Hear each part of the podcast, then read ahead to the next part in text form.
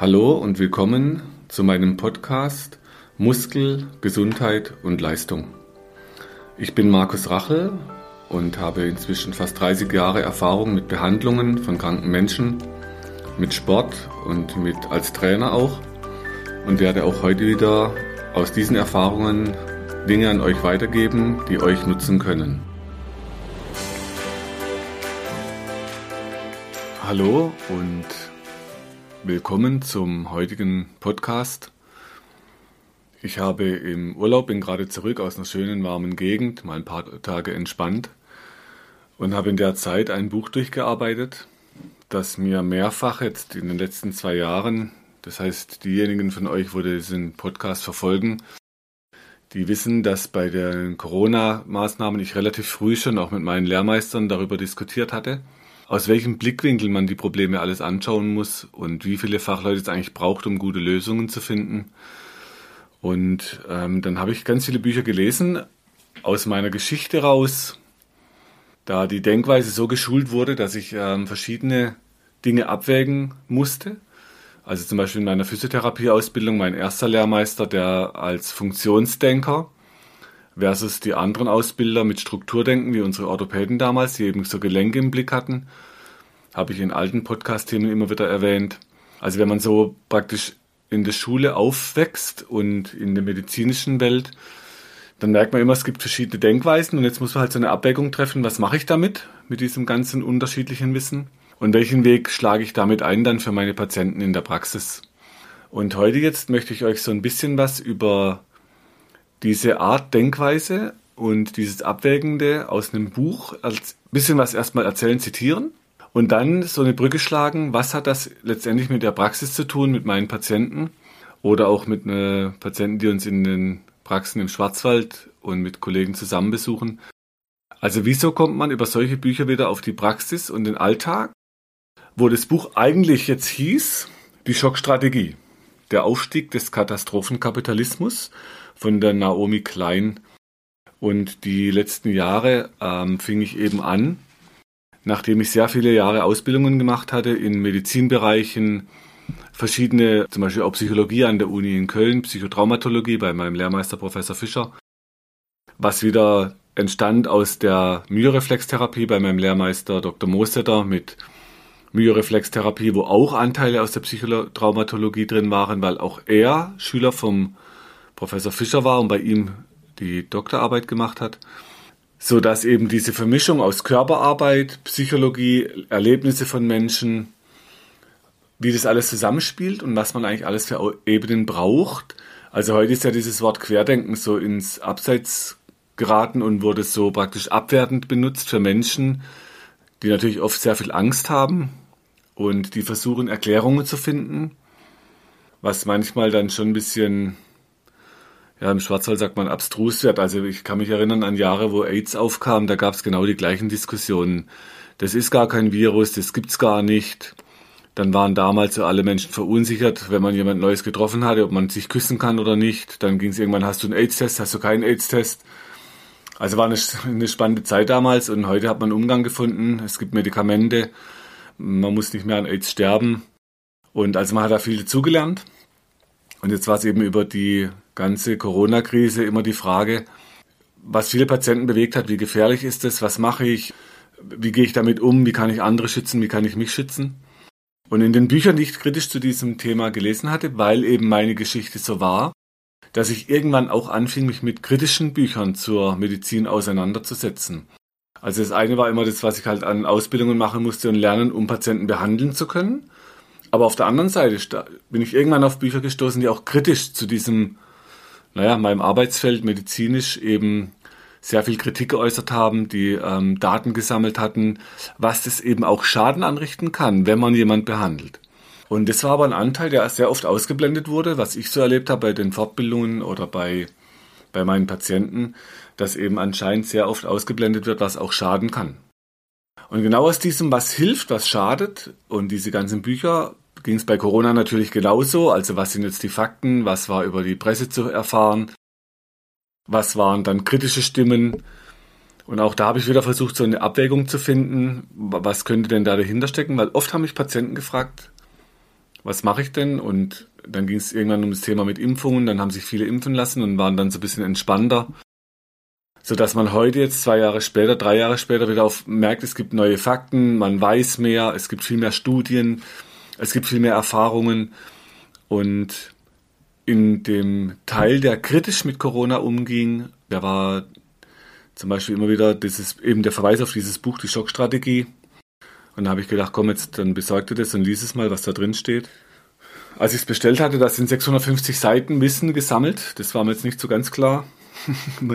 Auf jeden Fall habe ich mich da dran gemacht im Urlaub und es war anstrengend, weil wenn man ständig die Position wechseln muss, Rückenlage, Bauchlage, dann tun irgendwann die Arme wieder weh, das Genick tut weh, aber er hat sich gelohnt. Und aus diesem Buch möchte ich euch jetzt so ein paar Dinge, was mich da bewegt hat, welche Gedanken ich mir da dazu gemacht hatte, was ich aus meiner Erfahrung da draus für Schlüsse gezogen habe und was das jetzt wieder für die Patienten in der Praxis bedeuten kann.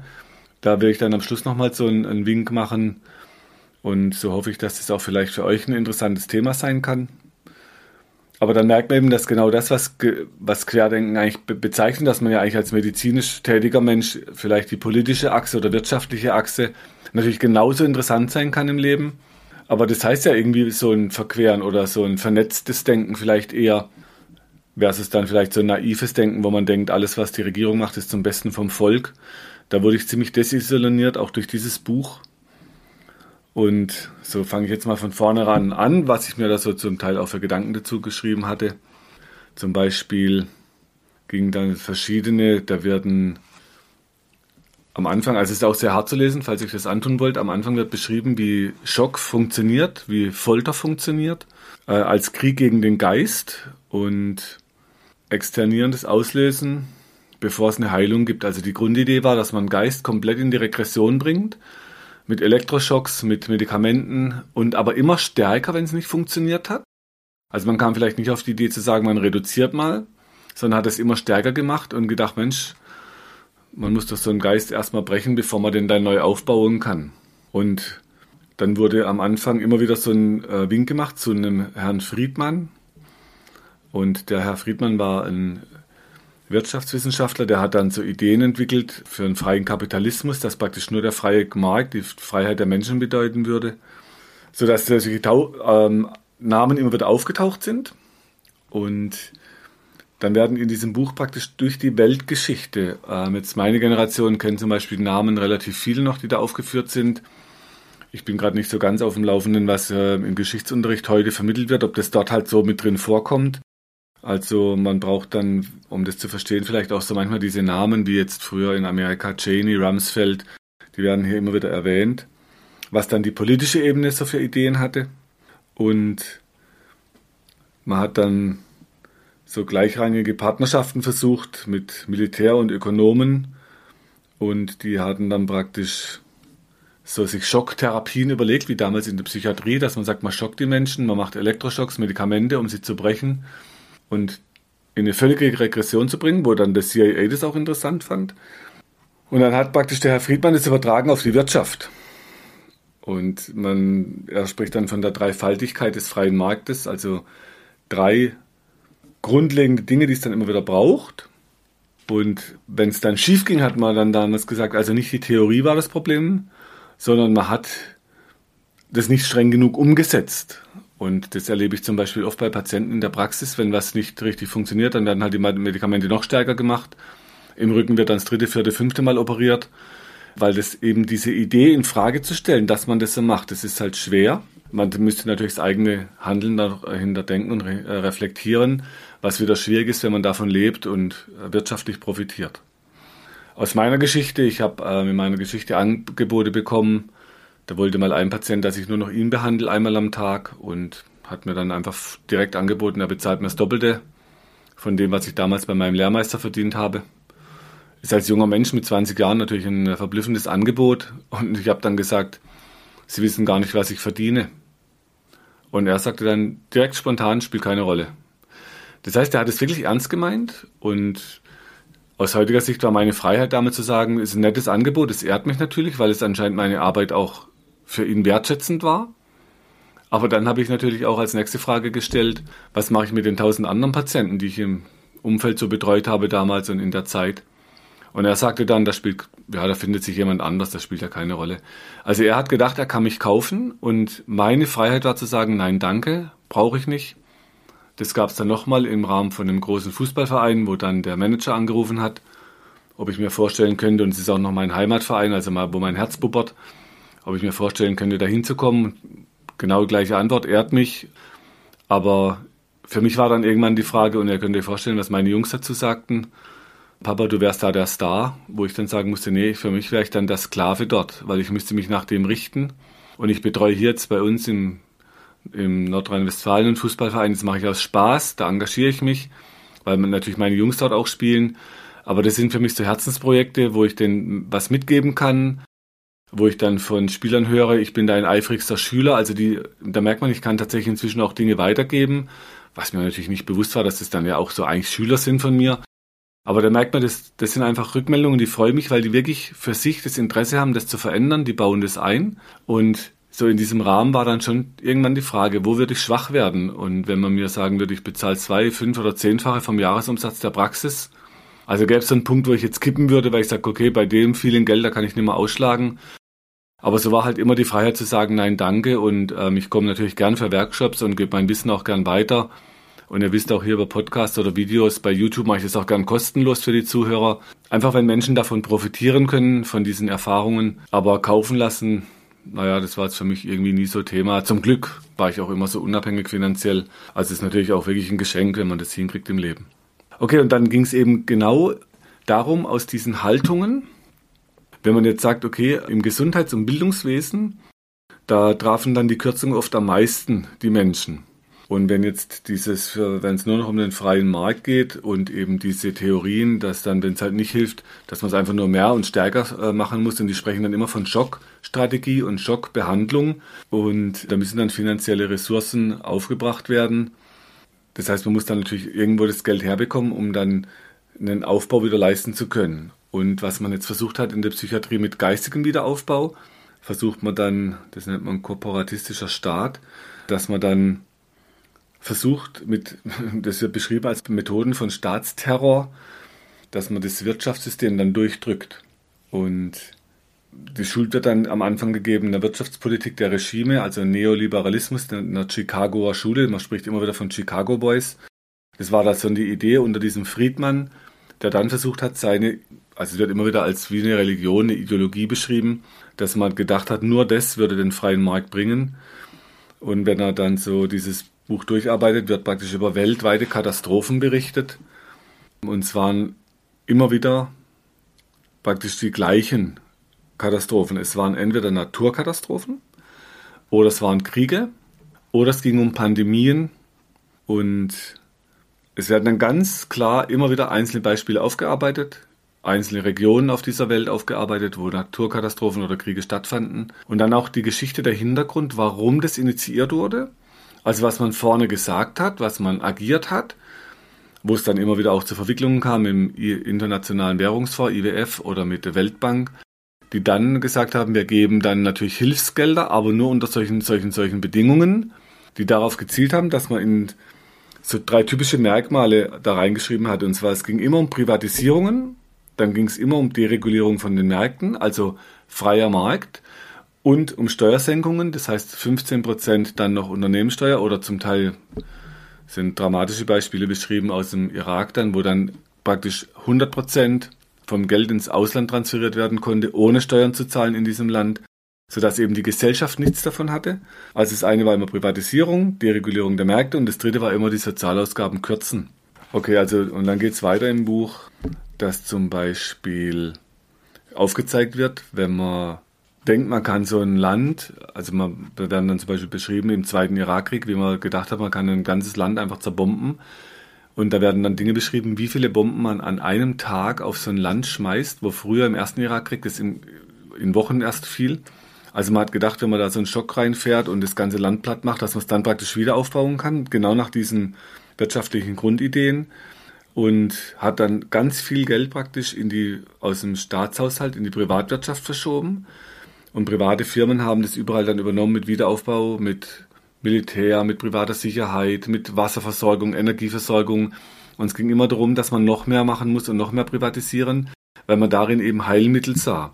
Und das, was praktisch dann ausgeblendet wurde, waren praktisch die Schäden, die dadurch entstehen. Und vor allem, wie jetzt bei uns in der Praxis, ich muss immer auch schauen bei Patienten, die Langzeitschäden. Also wenn ich jetzt zum Beispiel sage, ich mache, was wir früher gemacht hatten mit Muskelstärken, wenn die Patienten dann mehr Schmerzen entwickelt hatten oder im Extremfall vielleicht sogar einen Bandscheibenvorfall, dann haben wir immer gesagt, es war das praktisch die, die, die schwache Muskulatur war die Schuld, das war das Problem. Und die Patienten haben dann die Schuld in die Schuhe geschoben bekommen, die haben zu wenig Übungen gemacht oder sie haben sie falsch gemacht.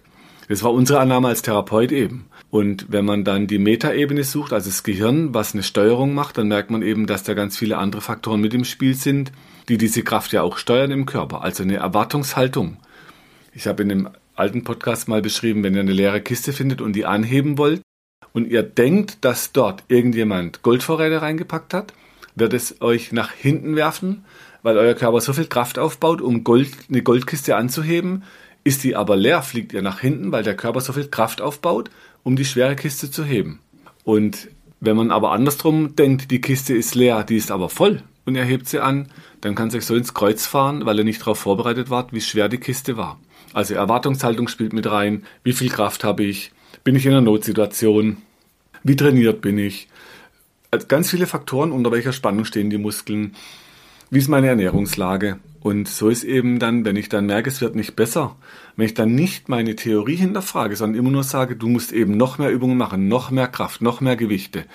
Du hast es falsch gemacht. Dann schiebe ich immer dem Patienten die Schuld zu, weil ich mein eigenes Denken eben nicht reflektiere und gar nicht merke, was ich damit dann anrichte, wenn es dann immer schlimmer wird. Und so habe ich oft Patienten erlebt, die haben dann gesagt, sie sind dann halt nicht mehr hin oder haben dann aufgehört, weil es immer schlimmer wurde.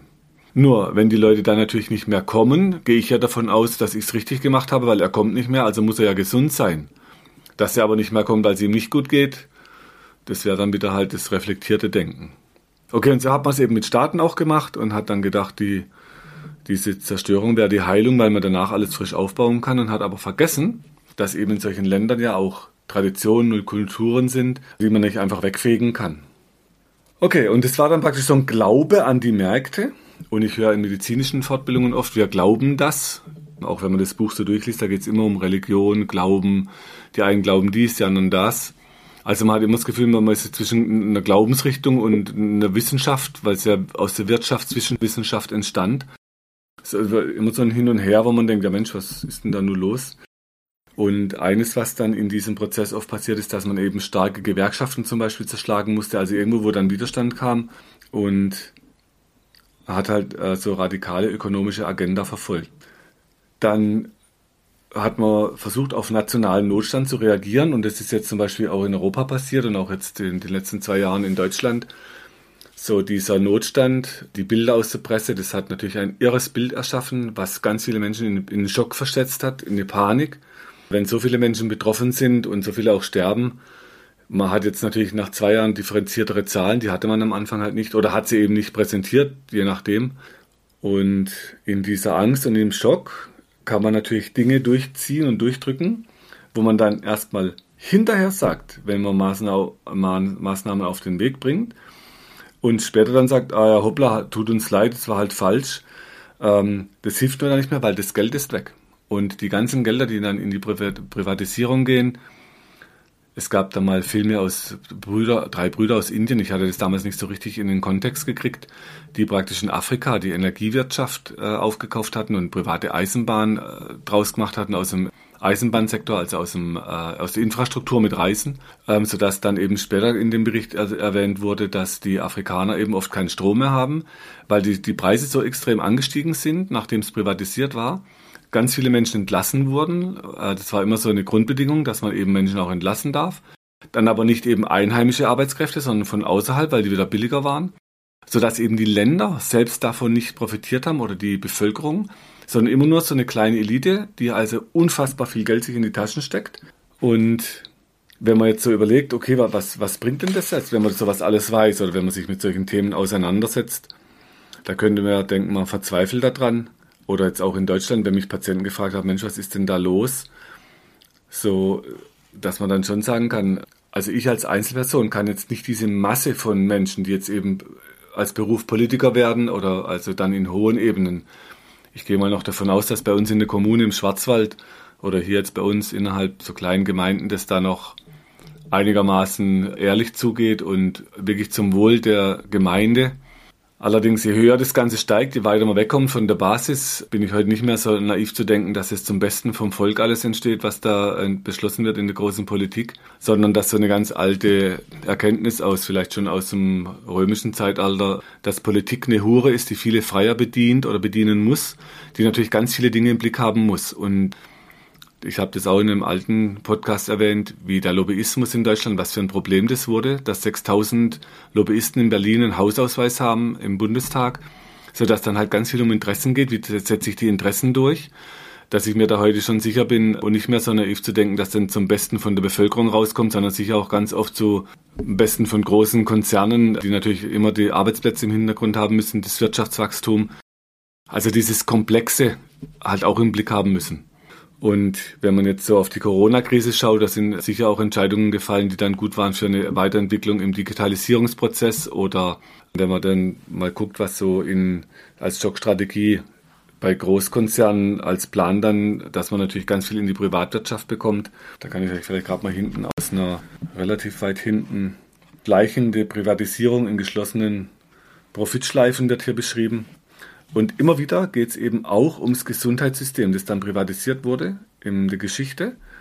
Da steht hier zum Beispiel auf Seite 533. Am weitesten in diese Richtung ist Lockheed Martin gegangen. Nach Angaben der Financial Times begann das Unternehmen Anfang 2007, Firmen im Bereich des Gesundheitswesens mit 1000 Milliarden Dollar Umsatz pro Jahr aufzukaufen. Und schluckten Ingenieurgiganten, da sind dann die ganzen Firmen aufgezählt. Und diese Welle der Firmenaufkäufe markiert eine neue Ära morbider vertikaler Integration in den Katastrophenkapitalismuskomplex. In Zukunft wird Lockheed nicht nur aus der Herstellung von Waffen und Kampfflugzeugen Profit schlagen, sondern auch aus der Beseitigung damit angerichteten Zerstörung, selbst noch aus der medizinischen Behandlung der mit den Waffen verletzten Menschen. Also eben, dass man so naiv wäre zu denken, das ist dann immer zum Besten irgendwie von den Menschen auf jeden Fall ist es zum Besten vom Gewinn oder zum Besten von den Aktienkursen, weil das müssen natürlich wieder Manager im Blick haben, dass sie ihre Firmen auf Profitkurs halten und wie sie neue Märkte sich eröffnen. Nur jetzt, wenn wir in Deutschland gerade schauen, zum Beispiel die Gesundheitsfürsorge. Jetzt hat man zum Beispiel die Testungen im letzten Jahr plötzlich so gesagt, jeder muss es selber bezahlen. Also konnte der, wo es sich leisten konnte, halt fünf oder hundert Mal einen Test machen. Der, der sich nicht leisten konnte, eben nicht. Also man, wenn man dann immer mehr privatisiert oder zum Beispiel hat man überlegt, ob man Menschen, die sich nicht impfen lassen, aus welchen Gründen auch immer, man weiß heute natürlich viel mehr, dass eben die Impfung nicht wirkt wie jetzt so eine sterile Immunität nennt man das, sondern eben, dass man trotzdem auch Menschen anstecken kann. Es wird immer gesagt weniger, aber es gibt inzwischen auch führende Virologen, die in diesem Ausschuss mit drin sind, die sagen doch, es ist ebenbürtig geimpft oder genesen. Das sind dann wieder Fachdiskussionen und wenn man dann sagt, jetzt müssen aber Menschen, die nicht geimpft sind, plötzlich die Krankenhauskosten selber tragen, weil die könnten sich ja impfen lassen, dann ist es natürlich ein Stück weit Erpressung. Und wenn ich mir das leisten kann, dann zahle ich das halt, wenn ich ins, also mal davon ausgegangen, ich muss überhaupt auf eine ganz teure Intensivbehandlung zugreifen, dann könnte man im nächsten Schritt sagen, okay, wenn man das jetzt privatisiert und die Menschen die Kosten selber tragen müssen, dann müssen im nächsten Schritt natürlich die Leute, wo jetzt Kosten verursachen aus Sportunfällen, selber schuld. Wieso spielst du Fußball? Wieso gehst du zum Judo? Wieso, äh, was weiß ich, äh, fährst du Ski? Wenn du dann halt da dich verletzt, selber schuld. Du kannst ja aufhören, Ski zu fahren. Du kannst ja spazieren gehen. Das heißt, man versucht dann eben die Kosten zu verlagern aus dem Allgemeinen und das zu privatisieren und der, wo es leisten kann, gut, der kann sich halt leisten und der, wo nicht, hat halt Pech gehabt. So, solche Strukturen kennt man in Amerika. Da muss man erstmal bezahlen, sonst gibt es keine Behandlung. Und das wird in dem Buch schön beschrieben, auch in Katastrophengebieten. Zum Beispiel, als die Überschwemmung war in New Orleans, wie dann eben gesagt wurde, die, wo halt die guten Krankenhäuser hatten und sich leisten konnten, Glück gehabt und die anderen hatten halt eben keine Versorgung. Also der Weg ist natürlich auch nicht ganz ohne, der da beschritten wird. Und dieser Weg, dass man denkt, wenn man alles privatisiert, ist es viel besser.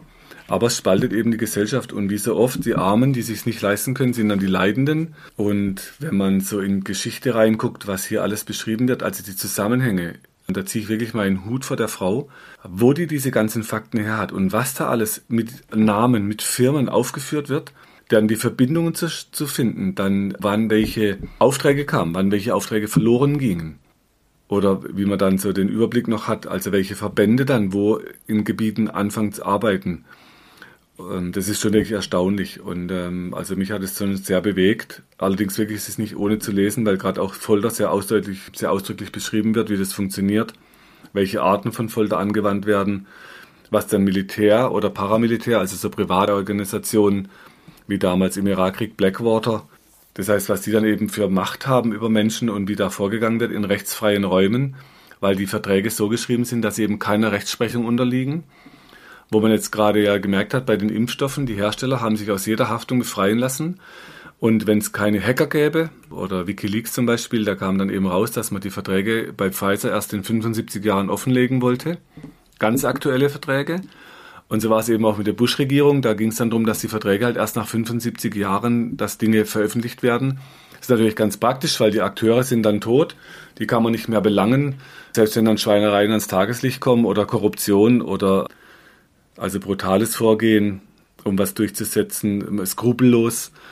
Ich habe mal in einem anderen Podcast früher erwähnt, dass man eben Geschäfte macht und über Leichen geht. Das sind dann schon Bücher, wenn man sowas liest, das sind schon harte Sachen. Aber eben so ist die Welt, so funktioniert die Welt, solange noch die Gier und die Macht. Ich war jetzt gerade im Urlaub an einem wunderschönen Ort und wenn man sieht, dass dafür Privatjachten inzwischen vor Ort liegen, in welcher Größe, solche Menschen werden sich nicht einfach geschlagen geben und ihre Sachen hergeben und sagen, ich verzichte auf sowas. Menschen sind halt nun mal so gestrickt, dass sie immer noch mehr möchten und wenn ich halt 10 Milliarden Gewinn mache, dann reicht, dann muss halt beim nächsten Mal 20 Milliarden sein und dann ist es halt noch besser. Also die Schritte zurück schaffen kaum Menschen. Aus meinen Vorbildern, zum Beispiel ein Mahatma Gandhi oder ein Dalai Lama oder eine Mutter Teresa, die brauchten das nicht. Also Menschen, die wirklich Gutes tun, die auch weltberühmt wurden, die hatten nicht solche Besitztümer im Äußeren angehäuft, weil die in sich halt wussten, wer sie sind und, und was sie Gutes tun können für die Menschen. Gut, und so war jetzt das ganze Buch eben voll mit goldenes Zeitalter fetter Regierungsaufträge sehr viel länger andauern. Das wird jetzt im Moment scheint so ein bisschen wohl auch zu kippen, weil die Menschen natürlich diese Mechanismen durchschauen und die Muster. Und das war sicher auch meine Stärke früher, dass ich so Muster durchschauen konnte, dass ich anfing, mich für solche Muster zu interessieren. Natürlich auch bei meinen Patienten. Was sind da für Muster, die die krank machen? Verhaltensmuster oder Bewegungsmuster, Ernährungsmuster. Je mehr man so Muster erkennt, desto einfacher wird es dann, dass man nach einer Lösungsstrategie sucht. Das ist natürlich eine Seite, die jetzt maximal Gewinn abschöpfen will und am besten aus den Staatshaushalten alles ins Private schieben möchten. Die haben natürlich auch Strategien, die haben auch Muster, die sie verfolgen. Aber wenn das halt immer das gleiche Muster bleibt, irgendwann durchschauen Menschen auch solche Muster. Und es gibt eben auch nach dem Tsunami zum Beispiel 2004 auch eine Region wie Indonesien. Die haben es dann geschafft, dass sie sich nicht so ausbluten lassen, sondern die haben in Kleinkommunen angefangen, sich gegenseitig zu helfen. Und es schwenkt jetzt zu uns ganz aktuell hier im Norden, im Ahrtal oder bei uns hier in der Ecke hatte ich früher gewohnt in Erfstadt, äh, Bliesheim, da hat es ganz viele Überschwemmungsprobleme gegeben. Einer meiner Söhne, die sind ins Auto gesessen mit vier Jungs, sind da hingefahren, haben Schaufeln geholfen und niemand hat gefragt, zeig mir mal deinen Corona-Test oder hast du einen Impfstatus oder das heißt, da geht es einfach darum, wie helfe ich meinem Nachbarn. Wenn ich früher als Rettungsschwimmer zum Beatmen kam, habe ich niemand gefragt, hast du Tuberkulose oder hast du einen Pilz im Mund.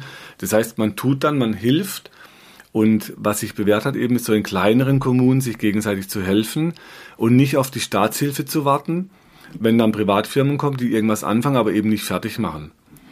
Wahrscheinlich, das vermute ich jetzt mal, da wage ich mich wahrscheinlich ein bisschen aus dem Fenster, dass auch so in kleineren Kreisen das natürlich nicht so korrupt zugehen muss wie in diesen ganz großen elitären Kreisen, wo es um x Milliardenbeträge geht, was eben in den Büchern so beschrieben wird sondern dass man da schon auch nochmal eher versucht, sich gegenseitig zu helfen wirklich auch noch in, im fairen Rahmen zu machen, so dass es natürlich auch auf die Zukunft hoffen lässt, wenn es in so kleinen Bereichen funktioniert, dass man da so einen, Gegentrend schaffen kann. Okay, und dann gab es zum Beispiel so Seiten, wenn man dann so Richtung gegen Ende vom Buch schon, da gibt es dann zum Beispiel, da wird geschrieben von amputierten Staat, das katastrophengeschädigte Bürger da allein gelassen werden, weil der amputierte Staat, der die Gelder halt in die Privatwirtschaft verschoben hat, der hat einfach kein Geld mehr dann. Und da wird zum Beispiel beschrieben, wenn die Katastrophenblase platzt, werden Unternehmer, wie sind einzelne Namen aufgeführt, großen Teil ihrer primären Umsatz- und Ertragsquellen verlieren. Sie werden nach wie vor die Hightech-Waffen und Gerätschaften besitzen, die sie auf Kosten der Steuerzahler gekauft haben aber ein neues Geschäftsmodell finden müssen, neue Wege zur Einspielung ihrer hohen Kosten. Und wie dann die nächste Phase der Entwicklung aussehen wird, ist nur allzu klar, weil das ist eben, wenn man so Muster verfolgt, meine Frau hat sich oft gewundert, wieso ich dann so Dinge sagen konnte, was wahrscheinlich als die nächsten Schritte kommen. Und da lag ich relativ häufig auch richtig gut. Natürlich auch nicht immer, aber weil wenn man so Muster erkennt, dann ist klar, Menschen sind sehr berechnend. Aber wenn Menschen sehr berechnet sind, werden sie eben auch sehr berechenbar, was dann die nächsten Schritte sind. Und man hat dann zum Beispiel Hilfseinsatzinfrastruktur an jeden verscharterten Parallelstaat, der seine Hilfseinsatzinfrastruktur an jeden Facharter, der dafür bezahlen kann, und zwar zu dem Preis, den der Markt hergibt.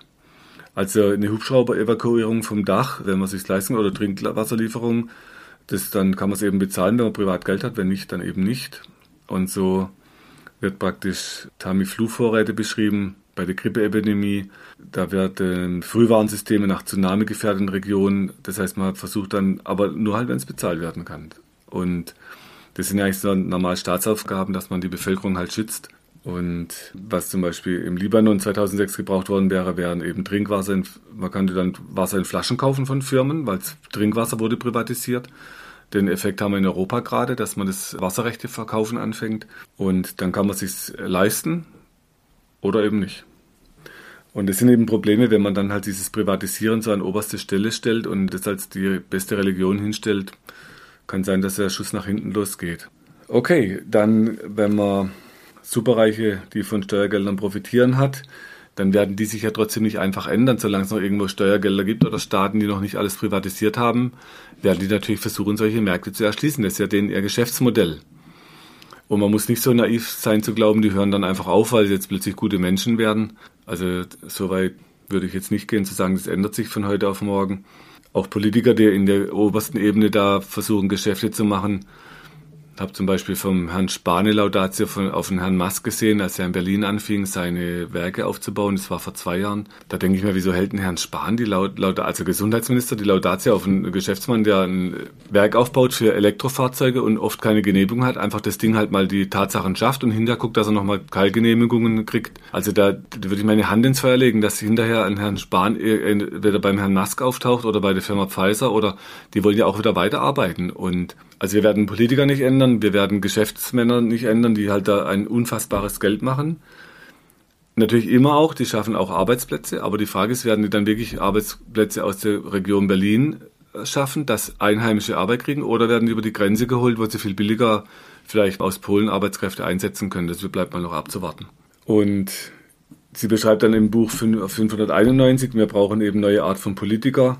Und das sage ich seit zwei Jahren dass wenn man wieder, sagen wir, eine Ehrlichkeit kriegt, und ich hatte vor kurzem noch mal ein Buch gelesen, das hieß, an ihren Taten sollt ihr sie erkennen, also wie Politiker agieren, was sie sagen und was sie aber tun. Und das sind oft zwei äh, Dinge, die sind unterschiedlich.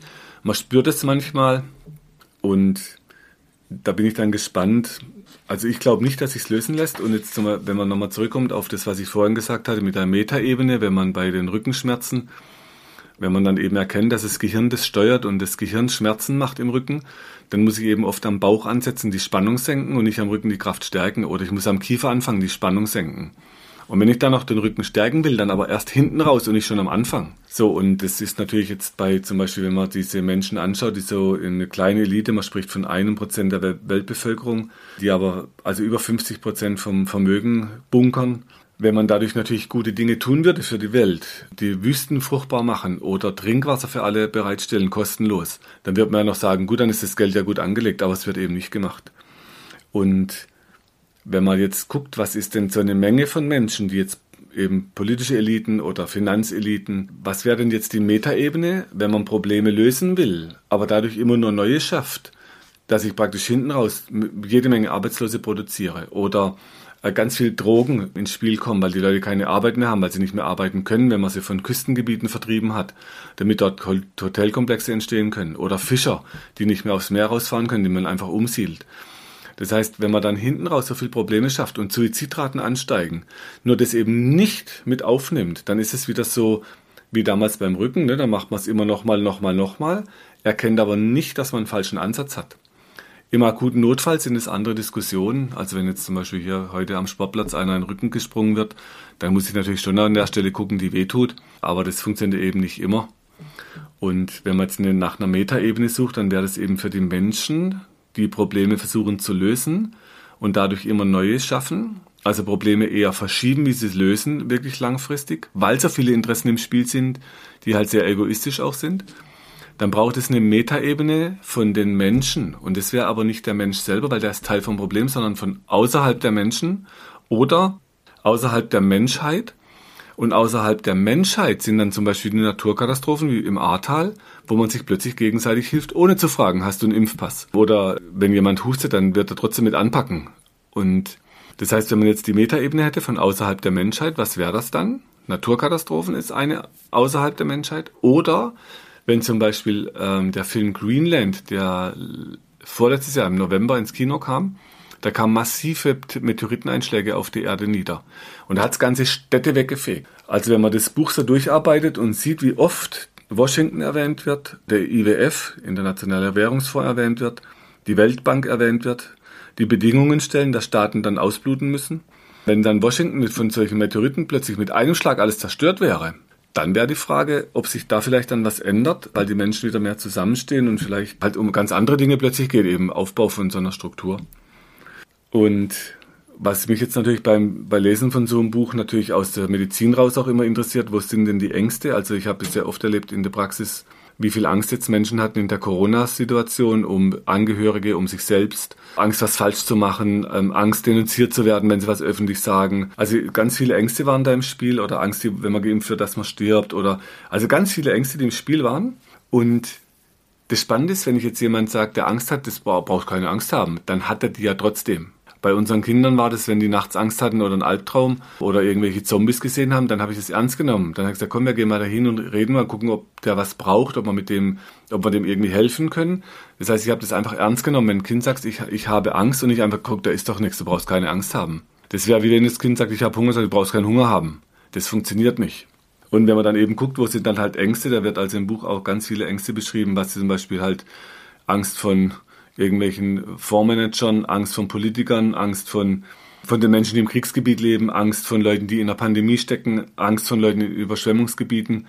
Naja, und wenn dann zum Beispiel, was jetzt halt gefährlich werden könnte für so diesen Katastrophenkapitalismus, wäre, wenn die patentierten Medikamente, wenn die so viel Wohlstand generieren, die Aussicht auf ein gewisses Maß an Klimastabilität oder weltweitem Frieden, das würde gefährlich werden und deshalb wird es wahrscheinlich auch eben halt eher in eine andere Richtung gefördert, dass die Menschen halt dann nicht frei werden von ihren Ängsten. Und die Seite 603, die schleichende Expansion des Katastrophenkapitalismuskomplex bringt womöglich eine wirtschaftliche Synergie neuer Art, die die vertikale Integration aufbaut, also von oben nach unten auch wirklich Geld durchsickert und nicht dann ganz oben in der oberen Ebene stecken bleibt, und dort verprasst wird. Auf jeden Fall folgt die betriebswirtschaftliche Logik. Sie verfolgt, Entschuldigung, die wirtschaftliche Synergie und die auf der vertikalen Integration aufbaut, verfolgt auf jeden Fall eine betriebswirtschaftliche Logik. Je mehr in unserer Gesellschaft die Angst um sich greift, dass in jeder Moschee Terroristen lauern können, desto höher steigen die Einschaltquoten der Nachrichtensendungen. Desto mehr biometrische Ausweislesegeräte und Sprengstoffdetektoren werden verkauft desto mehr Hightech-Zäune werden gebaut. Und diese Angst, das ist so ein, ein ganz wichtiger Faktor, was ich auch mal in dem Podcast-Thema erwähnt hatte.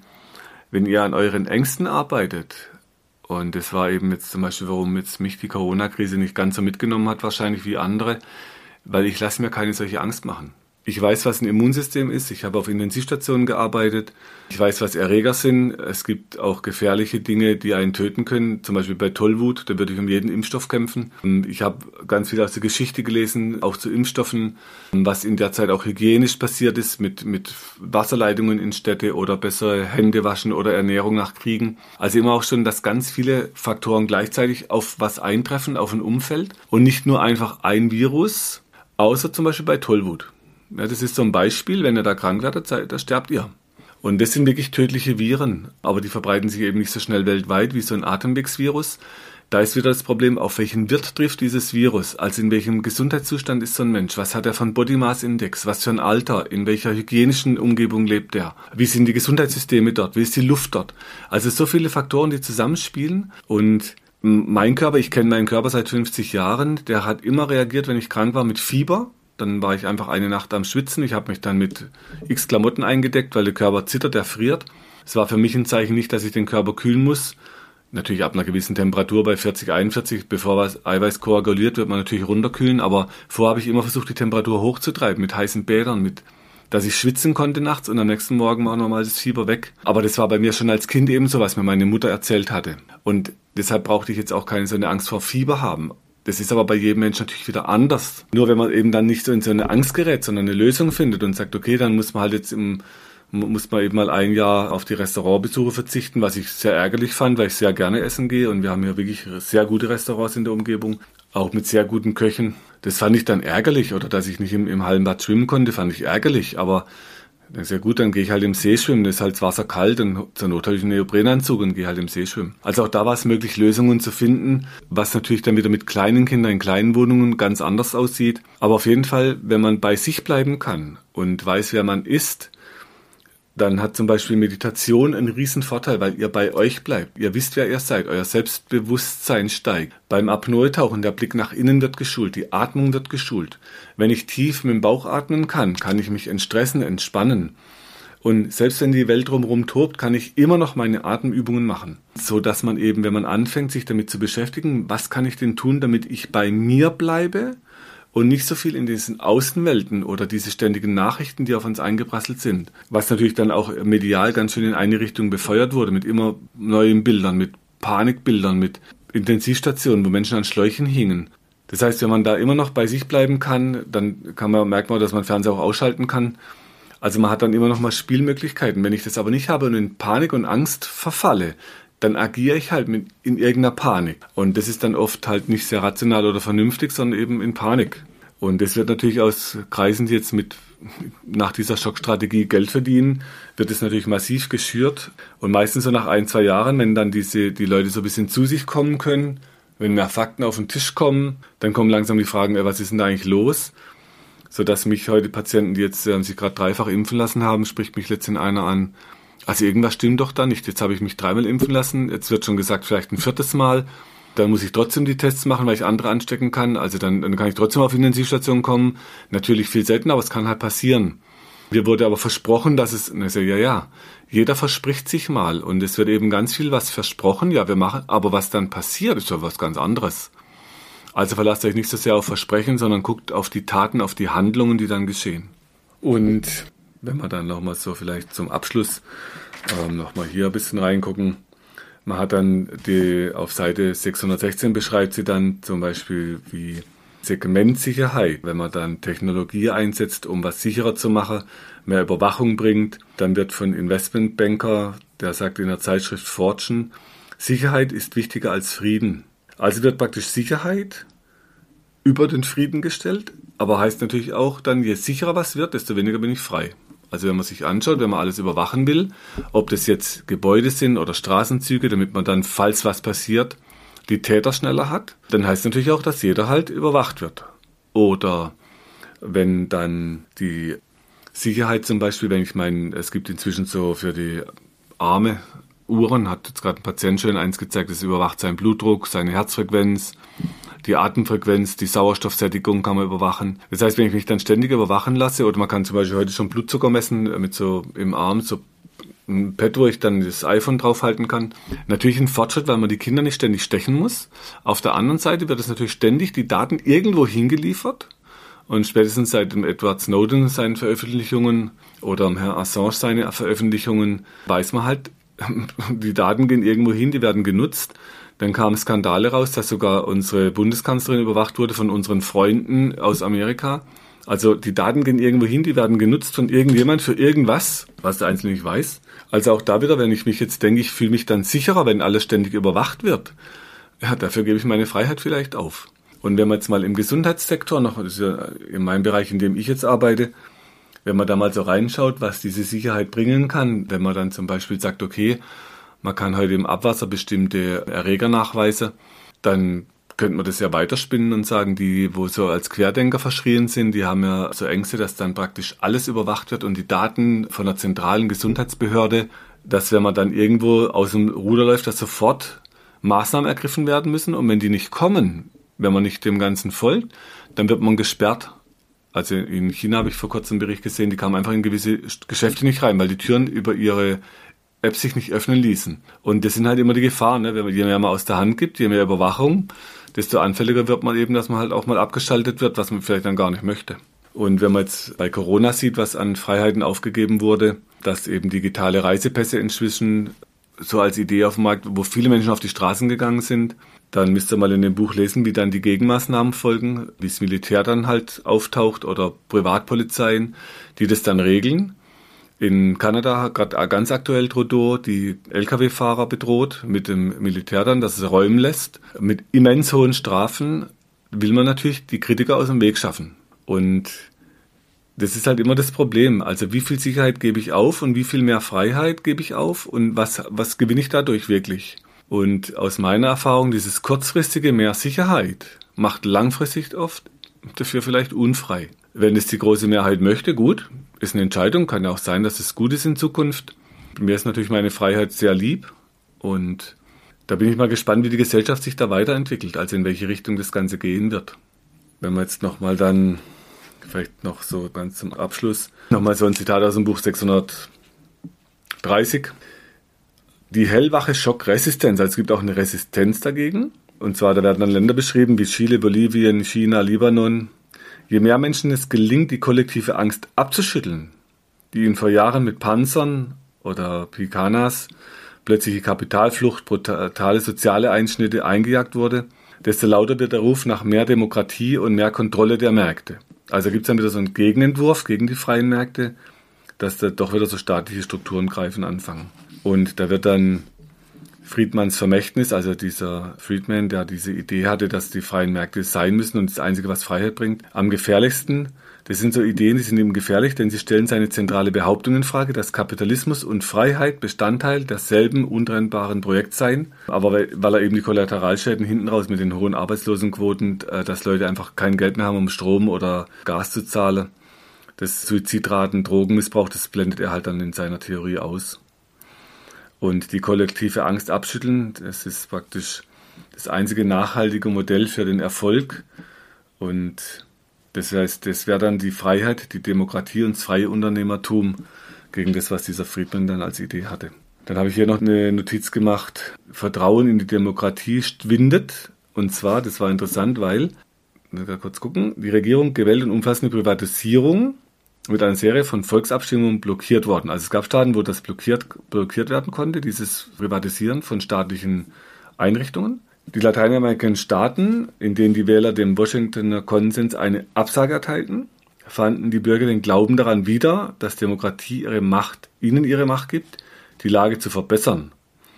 Im krassen Gegensatz zu dieser positiven Stimmung zeigen Umfrageergebnisse in Ländern, deren Wirtschaftspolitik trotz anderslautender Wahlversprechen unverändert geblieben ist, dass das Vertrauen in Demokratie ständig schwindet, was sich in nachlassender Wahlbeteiligung und tiefgreifendem Zionismus gegen Politiker und Erstarken des religiösen Fundamentalismus widerspiegelt.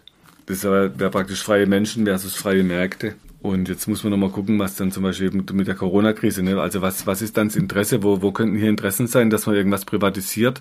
Oder wieso war so ein Interesse dran, dass jetzt die Bundeswehr, ein General, die Planung übernimmt? Und wenn die ganze, das ganze Buch ist voll, wenn irgendwo was passiert, man muss dann schnell handeln. Es muss ganz schnell gehen, bevor die Menschen wieder zu sich kommen. Also solange der Schock noch wirkt, solange die Bilder noch auf die Menschen wirken, dann muss es ganz schnell gehen, muss man ganz schnell die Impfzentren hochziehen, man muss ganz schnell und dann muss ganz schnell das Militär eingreifen. Das Problem mag jetzt vielleicht noch nicht so dramatisch sein, aber ich bin mir sicher, wenn man so die Fachleute verfolgt, wie in Herrn Drosten zum Beispiel, oder auch Leute, die als Investoren gelten, wie in Bill Gates, der natürlich mehr oder weniger auch in Kritik äh, steht, der natürlich von sich aus sagt, er versteht es gar nicht, wenn das dann die Geldgeber sind und ihre Idee halt ist, dass sie die ganze Welt durchimpfen, was auch der Frau Merkel übrigens, der ist der Idee gefolgt in der ersten Welle schon, in der letzten Rede im Bundestag hat sie es gesagt, wenn die ganze Welt durchgeimpft ist, ist die Pandemie vorbei. Das heißt, wenn das natürlich die Interessen sind, dann muss man schon fragen, wie weit kann man sich davon frei machen, dass man Menschen die Idee aufzwingt, wenn man jetzt präventiv das alles macht, dass man dann das rettet. Und es gibt ja andere Impfungen bei Atemwegsviren, zum Beispiel bei Influenza Wenn man da so Vergleichsstudien anguckt, dann sind zwar Geimpfte, die wurden weniger krank, aber wenn man weiter guckt, dann waren die eben auch gesundheitsbewusster und haben sich eh schon mehr Hände gewaschen und sich gesünder ernährt.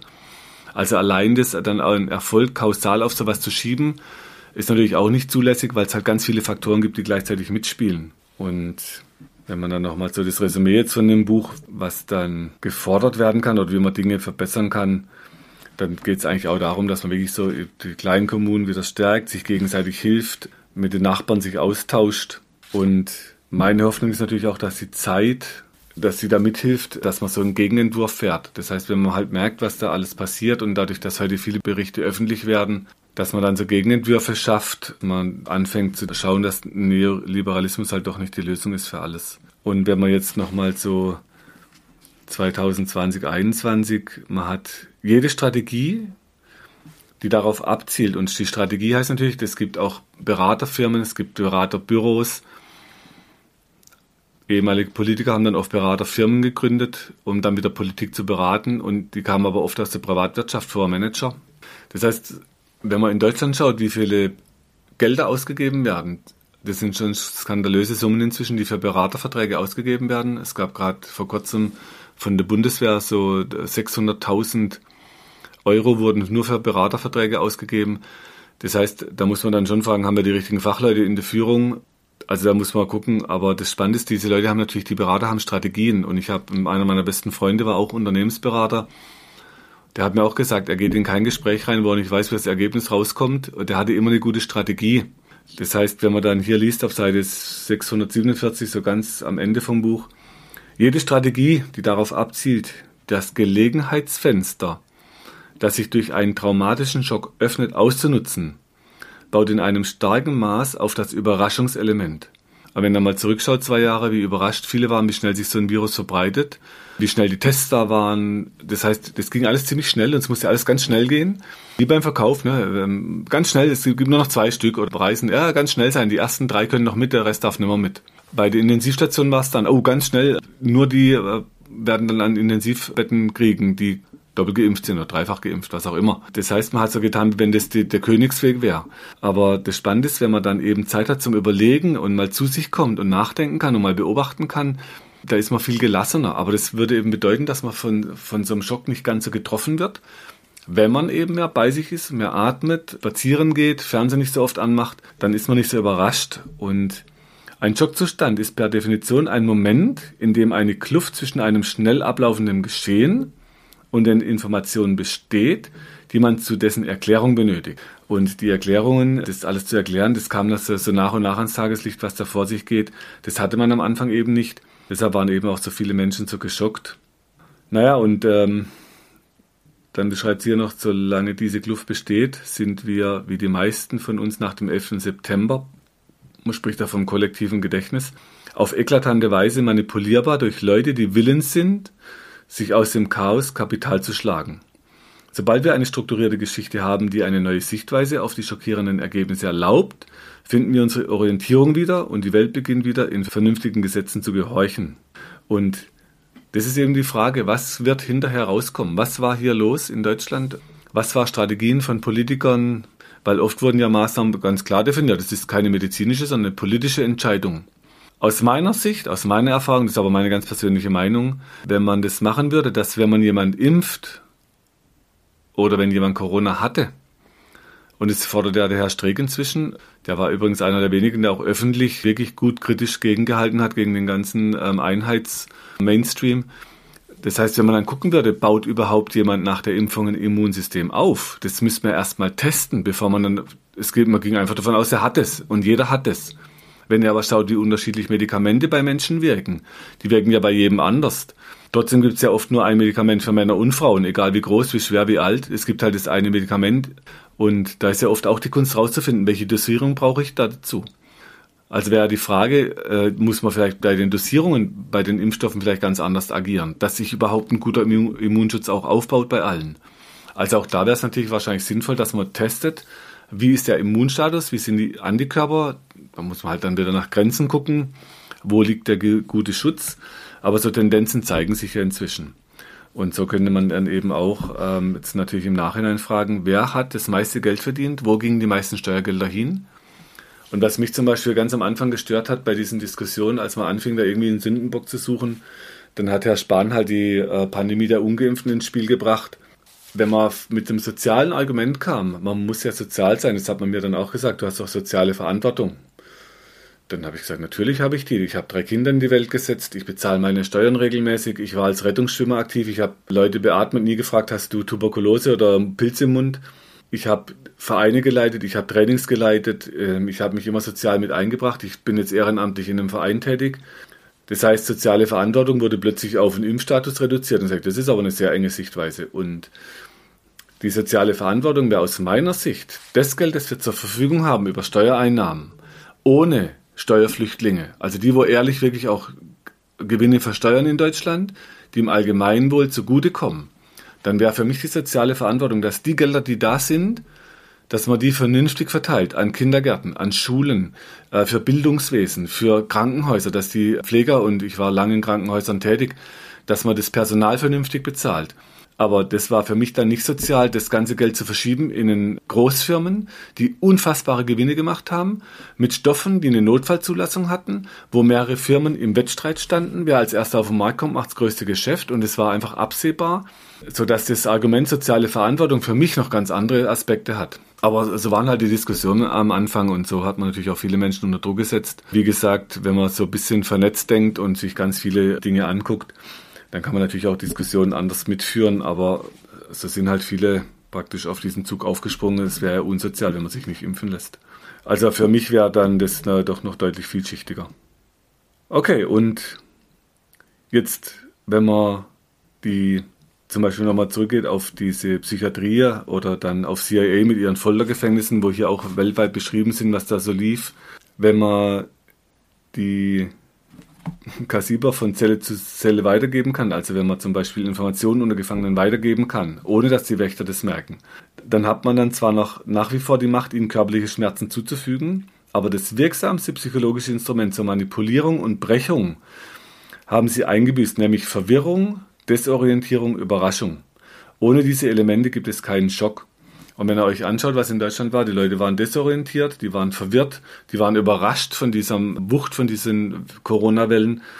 Also die Leute waren wirklich wie in einem Schockzustand. Und äh, deshalb ist halt die Frage, was wurde manipuliert, was war, was war ehrlich. Und ich wurde mal von dem in den Sozialmedien von jemand angefragt, wo ich geschrieben habe, naja, wenn man halt das ehrlich machen würde und wahrheitsgetreu, wenn man die Nebenwirkungen, wenn man Studien macht, wirklich nicht den Herstellern überlassen würde, sondern wenn es unabhängig finanziert wäre. Wenn man dann ehrlich aufschreiben würde, wer hat teilgenommen, wie waren die, die Studienteilnehmer zusammengesetzt, wer wurde wann aus den Studien rausgenommen, äh, in den Präphasen von Studien, wer, wer profitiert dann davon, wenn so Produkte auf den Markt kommen, wann werden Produkte wieder vom Markt genommen, da gibt es auch viele Bücher dazu inzwischen, wie es bei Medikamenten läuft. Wie viele Menschen sterben erstmal, bevor man das macht? Was wird bei Zulassungsstellen getrickst? Wo sind dort wieder Vernetzungen zur Politik?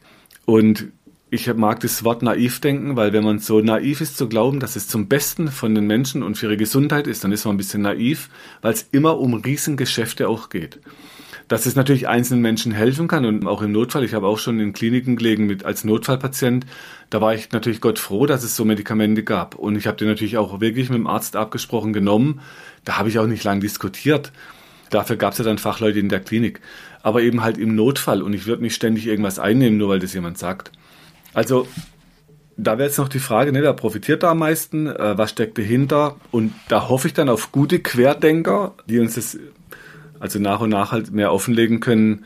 Und achso, nochmal zu diesem Kommentar dann, dann hat jemand mich gefragt, wie ich denn darauf käme, dass es nicht ehrlich wäre mit Nebenwirkungen. Und dann habe ich nur gefragt, wie, wie, wie viele Bücher er bereit ist zu lesen. Ich nenne ihm sofort entsprechende Titel, ob es fünf oder zehn oder zwanzig sein sollen. Da reicht es nicht, dass man einfach eine Quelle zitiert. Man hat, äh, ich meine, aus Dänemark kam das, dass man sagt, man, man geht davon aus, dass fünf, ein bis fünf Prozent, ein bis sechs Prozent der Nebenwirkungen von Medikamenten oder jetzt wahrscheinlich auch bei den Impfstoffen wird es wohl ähnlich sein, dass das ehrlich aufgenommen wird, weil es immer auch Aufwand bedeutet. Und wie soll man das im zeitlichen Zusammenhang denn beurteilen?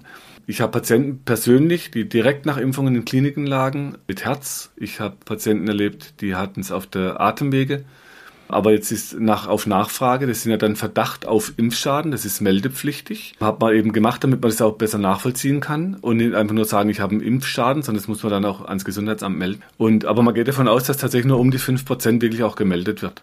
Also von daher, wenn das dann alles ehrlich wäre und auch die Zulassungen und die Studien, wenn da nicht so viel manipuliert würde, dass sogar im Nature stand, dass 80 Prozent der Studien eben interessenfinanziert sind, nicht klar ist, man kommt an Rohdaten nicht ran und so weiter. Also es ist nicht alles zum Besten, es ist nicht alles ehrlich. Von daher bin ich dann immer eher auch mal skeptisch am Anfang. Ich bin aber auch immer, ich lasse mich gerne überzeugen und gehe auch gern, also wirklich mit vielen Fachleuten in Gespräche und versuche dann auch dazu zu lernen. Auch ich habe keine Weisheit mit Löffeln gefressen, aber ich bin bemüht um Wissen und eben auch aus verschiedenen Bereichen im Leben. Na gut, jetzt war das praktisch zu diesem Buch ganz viel und ich habe dann auf Seite 656 notiert. Tatsächlich rollt nach der Rückkehr der Delegation in New Orleans eine Welle der Selbsthilfe an. Also vorher hat man halt auf Hilfe gewartet, was nicht funktioniert hat. Man hat dort Schulen privatisiert, man hat dann versucht mit Gutscheinen, dass halt nur noch Privatschulen die Leute besuchen konnten. Also man hat das Bildungswesen privatisiert.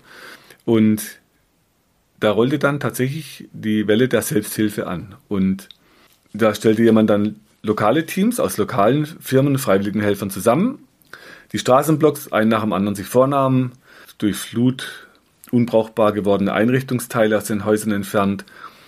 Und da habe ich dann ganz groß hingeschrieben, Hilfe zur Selbsthilfe. Und das ist ja auch in einem Podcast vor kurzem, habe ich das so ein bisschen mal aufgearbeitet, was meine Idee jetzt für die Zukunft ist. Das wieder zurück zur Praxis, den Wiederaufbau in Eigeninitiative, Deshalb für mich wäre es jetzt auch, ich habe euch vorhin erwähnt, dass es eine Metaebene für die Menschen braucht oder für die Menschheit, um Probleme zu lösen, weil die Menschen immer Teil von den Problemen sind. Die können es halt nicht lösen, sondern eher nur verschieben. Und so habe ich dann bei meinen Patienten einen Weg gefunden inzwischen, dass wir nicht nur dort, wo es weh tut, dann versuchen, das wegzumachen, sondern auf die Spur kommen, warum es dort weh tut und warum Schmerz immer wieder entsteht.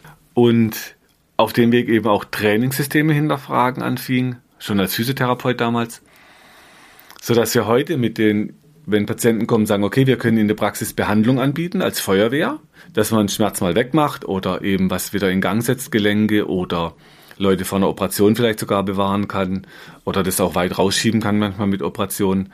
Also die Behandlung ist der erste Schritt, um die Spannung zu lösen.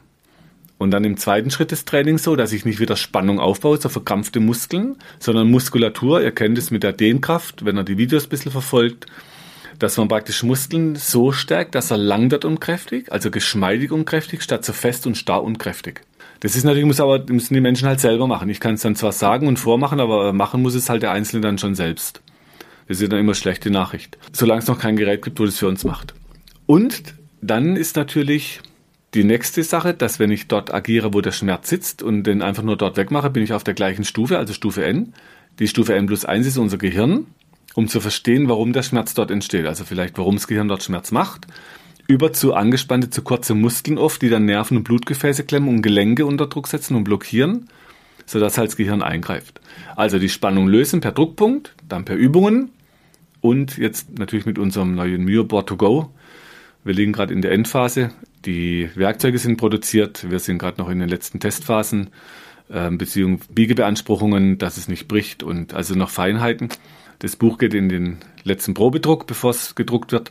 Und dann ist eben das Thema die Hilfe zur Selbsthilfe, dass man Übungen machen kann mit dem Myobot unterwegs oder wenn es Pausen gibt in Behandlungen, sich selbst helfen kann, um dann eben so gut es geht aus diesem Mechanismus rauszukommen mit ständig neuen Behandlungen und immer neuen Behandlungsmethoden und immer neuen Operationen oder Medikamenten, dass man aus diesem Teufelskreis ausbrechen kann in den Engelskreis, wie das einer meiner Lehrmeister so schön gesagt hatte, der Dr. Mosetter. Der Engelskreis und heißt natürlich Arbeit, aber das heißt eben auch die Eigenverantwortung. Ich bin für mich verantwortlich.